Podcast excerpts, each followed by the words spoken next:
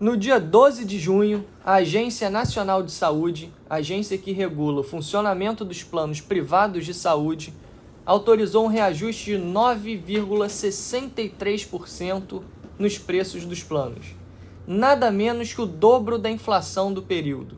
Ora, o que justifica tamanho aumento? É sobre esse tema, que tanto afeta o bolso da nossa população, que conversaremos com o deputado Luiz Paulo no programa de hoje. Meu nome é Pedro Rogar e esse é o podcast RJ em Debate. Sejam todos muito bem-vindos ao nosso bate-papo dessa semana. Bom dia, deputado Luiz Paulo. Mais uma semana de muito trabalho começando, né? Bom dia, Pedro. Bom dia, senhoras e senhores ouvintes do nosso podcast RJ em Debate. Hoje vamos debater os reajustes nos planos de saúde mais uma facada no bolso do cidadão. É verdade, deputado. E esse, esse assunto do, desse reajuste absurdo dos planos de saúde é uma decisão nacional, né? Desse modo, o parlamento fluminense ele não tem interferência sobre essa questão. Mas eu acho que cabe a gente, né, principalmente ao senhor como parlamentar, esse debate. Afinal, não tem cabimento um aumento tão grande, não é isso? Olha só, vamos lá dimensionar por que, que estamos dizendo que o aumento é absurdo. O reajuste do plano, dos planos de saúde será de 9,63% para um período de junho a junho. A inflação acumulada de junho a junho, em um ano, foi do entorno de 4%. Então você está fazendo um reajuste mais que o dobro da inflação. Eu pergunto: o salário do trabalhador aumentou igual ao dobro da inflação? Sob hipótese alguma. O salário não aumentou, o desemprego é que aumentou e função de uma agência bastante deficiente, os planos de saúde vão emplacar um reajuste absurdo, de 9,63%. Deputado, é, por um lado, apesar dos altos impostos que pagamos, a saúde pública ela está longe de nos prestar um serviço de qualidade, né? E por outro, os planos privados ficam cada vez mais caros com a anuência da agência reguladora. E ainda assim, muitas vezes esses planos privados deixam a desejar na prestação dos serviços. E quem sofre é a população, né, deputados? Que de um lado talvez não, não possa pagar esse valor com esse reajuste exorbitante. E aí o que fazer? Correr para pro, pro, a saúde pública, que essa rede pública já é inchada demais e não consegue atender a pessoa, a população, e se atende, não atende a população a contento. O que fazer, né, deputado? Bom, a gente tem que compreender que só existe duas formas de atender a população. Ou com uma saúde pública universal, ou uma saúde privatizada. As duas formas não, não, se, não se aplicam corretamente no nosso país. Porque o ideal é que a saúde pública fosse universal, isto quer dizer, para todos. Não houvesse necessidade de saúde privada. Poderia até ter algumas coisas complementares, mas por exceção, não como regra. Ocorre a saúde pública no nosso país é mal gerida. O SUS é, é, é algo excepcional que foi criado nesse país, mas a gerência do mesmo não é positiva. Muitos recursos vão para os ralos do serviço público. Né? E, no fim da linha, é que nem toda a população tem acesso ao SUS e a rede pública de saúde. De outro lado, tem a rede privada de saúde, que é gerenciada pelos planos. Porque o cidadão, a não ser menos que 1% da população teria dinheiro para pagar uma internação, uma cirurgia do seu próprio bolso. Então, se, se associam em planos de saúde. Tem que ter planos de saúde altíssimos, mensais. Que o plano de saúde, inclusive, vai variando consoante a idade do, do cidadão. E tem planos de saúde para a classe média. Olha, esses planos de saúde de classe média, em geral, tem uma rede hospitalar que o atende, que muitas vezes deixam a desejar e até mesmo o plano de saúde se esquiva em relação a algumas doenças. Então a gente vive esse impasse imenso. Hoje, se acabassem todos os planos de saúde, a saúde pública no Brasil entrava em colapso total. Então, qual é o desafio nesse momento? Ponderar a existência dos dois, mas sempre com uma saúde privada, através dos planos, complementando a pública, principalmente para aqueles que têm maior renda, né? já que se não atinge a universalidade da saúde pública. E aí, uma classe média que tem plano de saúde, recebe um reajuste de quase 10%, realmente ela fica em situação muito difícil. Né? Porque imagine quem paga um plano de saúde de mil reais, que são raros. Da noite para o dia pagou a passar, pagar 1.100 por mês. Né?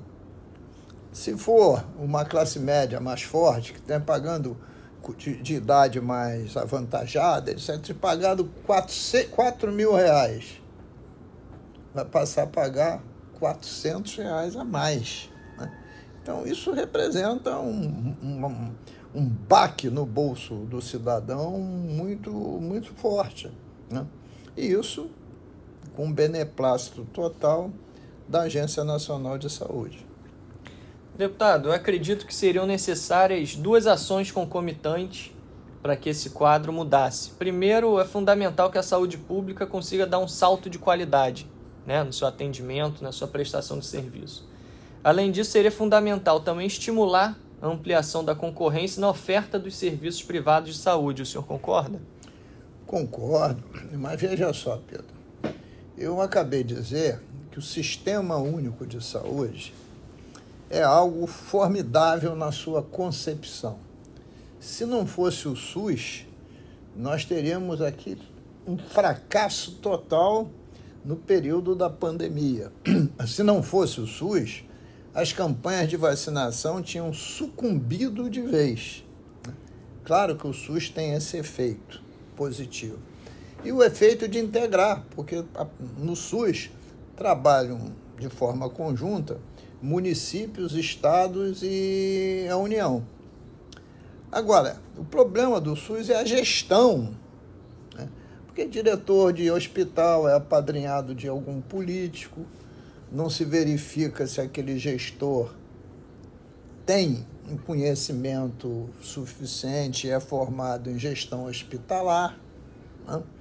É, os sistemas de, de compra não têm controle principalmente na área de medicamentos.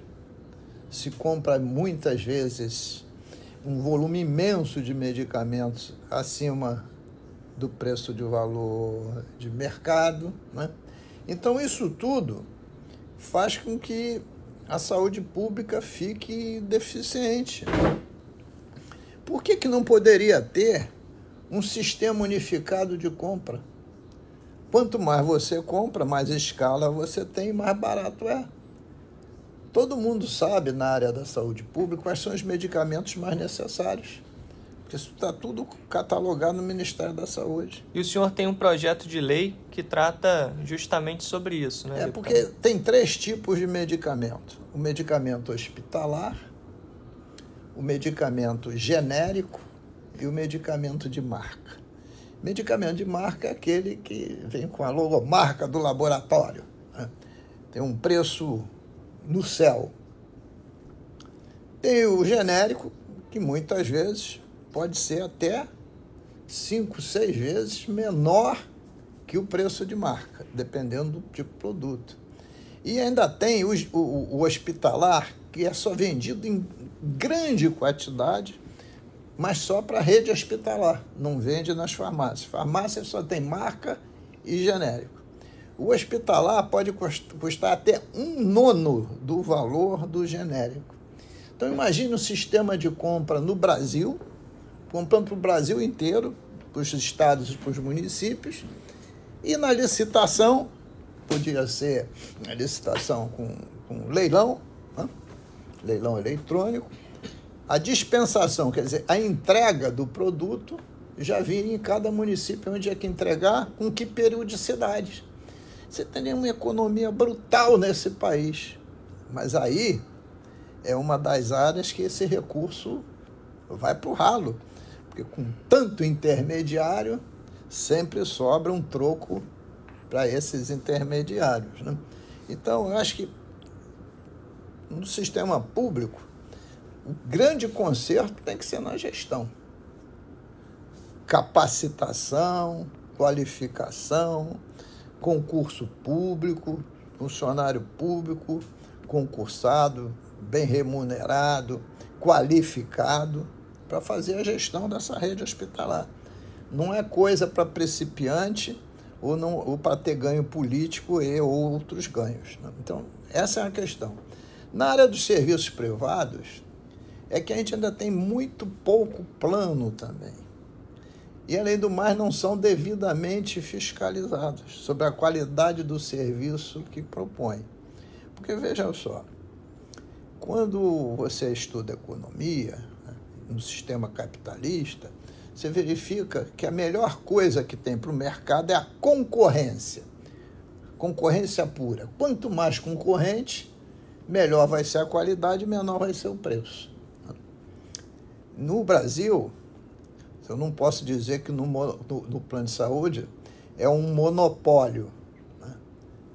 mas é um oligopólio. São muito poucas empresas que controlam todo esse sistema. Aí, evidentemente, se não der o reajuste que precisa, eles podem dizer assim: bom, então a gente para.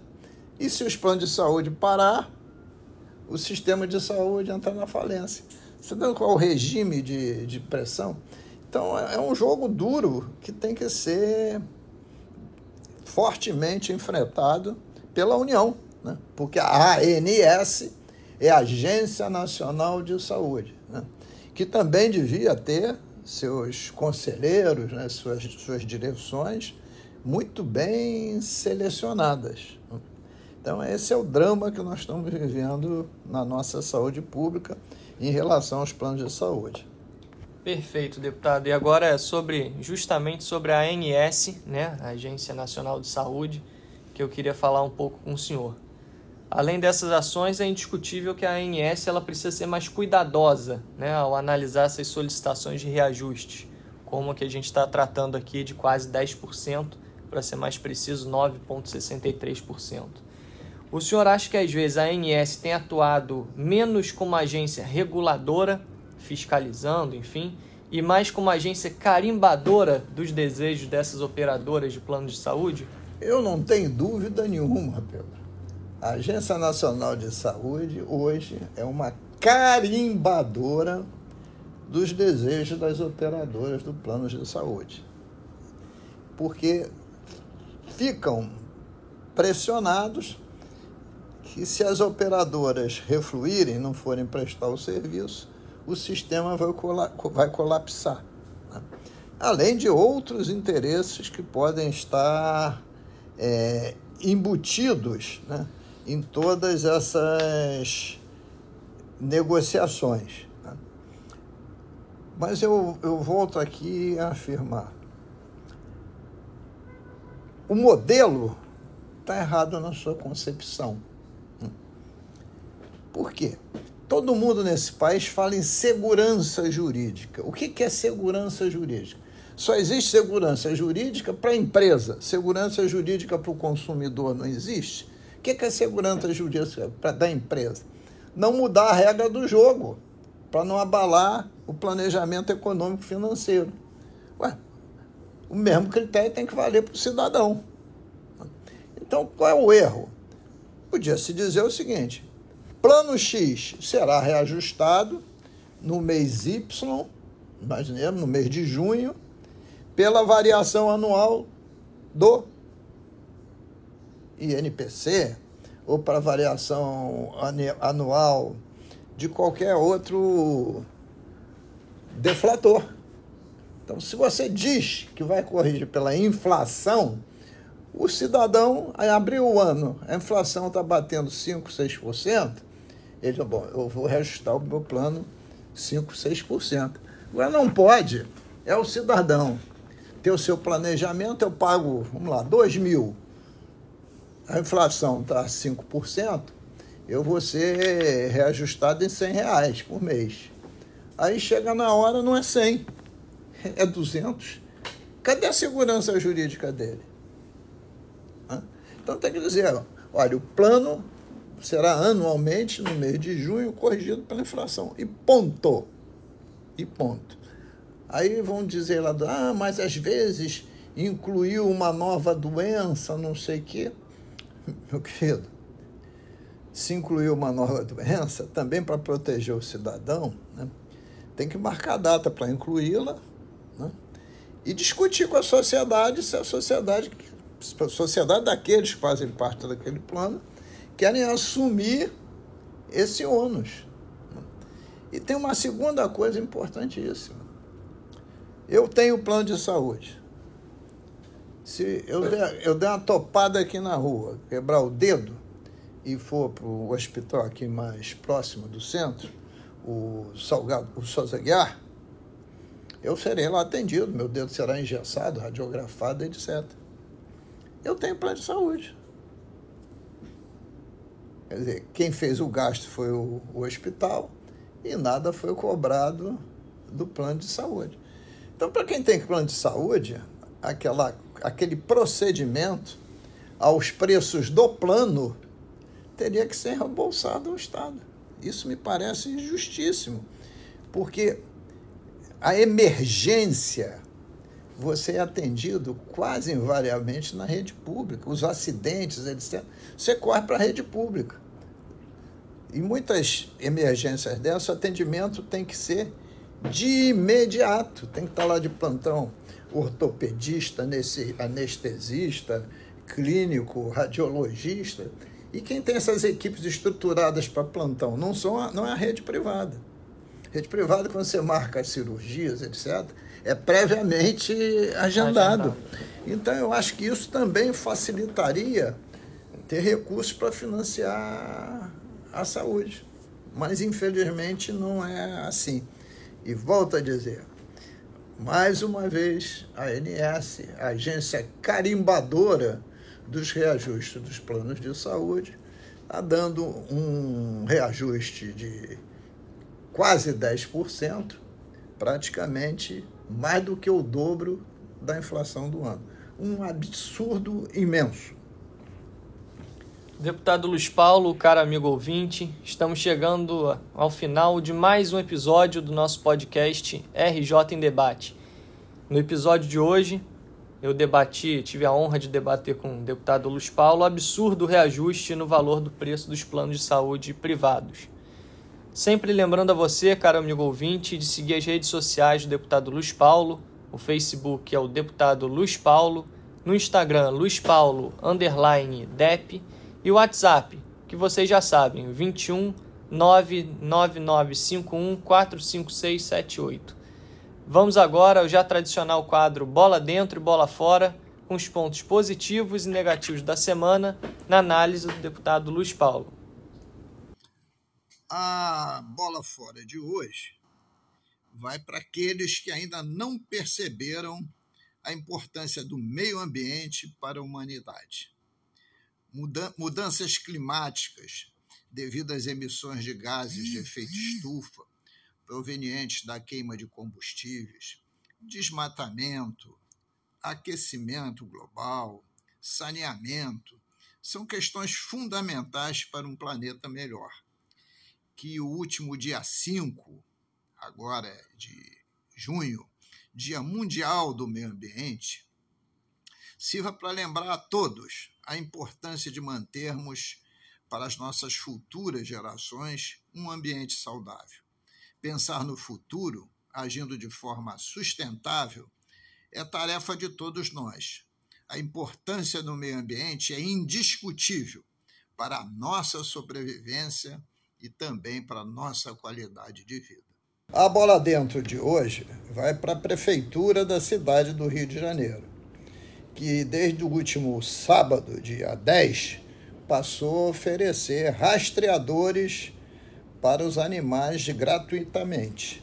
Esses rastreadores são microchips colocados de forma subcutânea para que esses animais, cães e gatos, se fugirem de casa, sejam facilmente localizáveis pela emissão de sinal.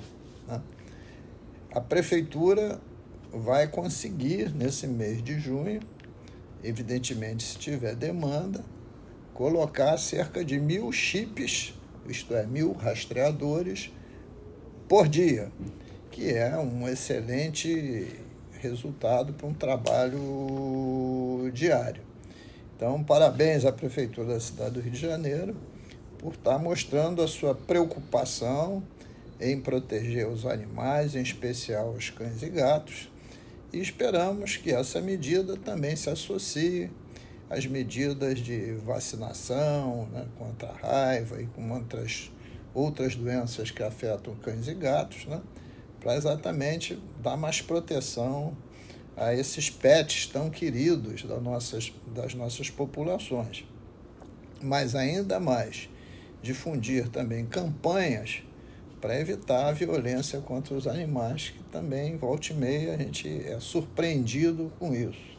Mas, de qualquer forma, a bola dentro para a Prefeitura da cidade do Rio de Janeiro, por estar tá colocando rastreadores em cães e gatos gratuitamente desde que seus donos levem os animais até os postos já aficionados no site da prefeitura.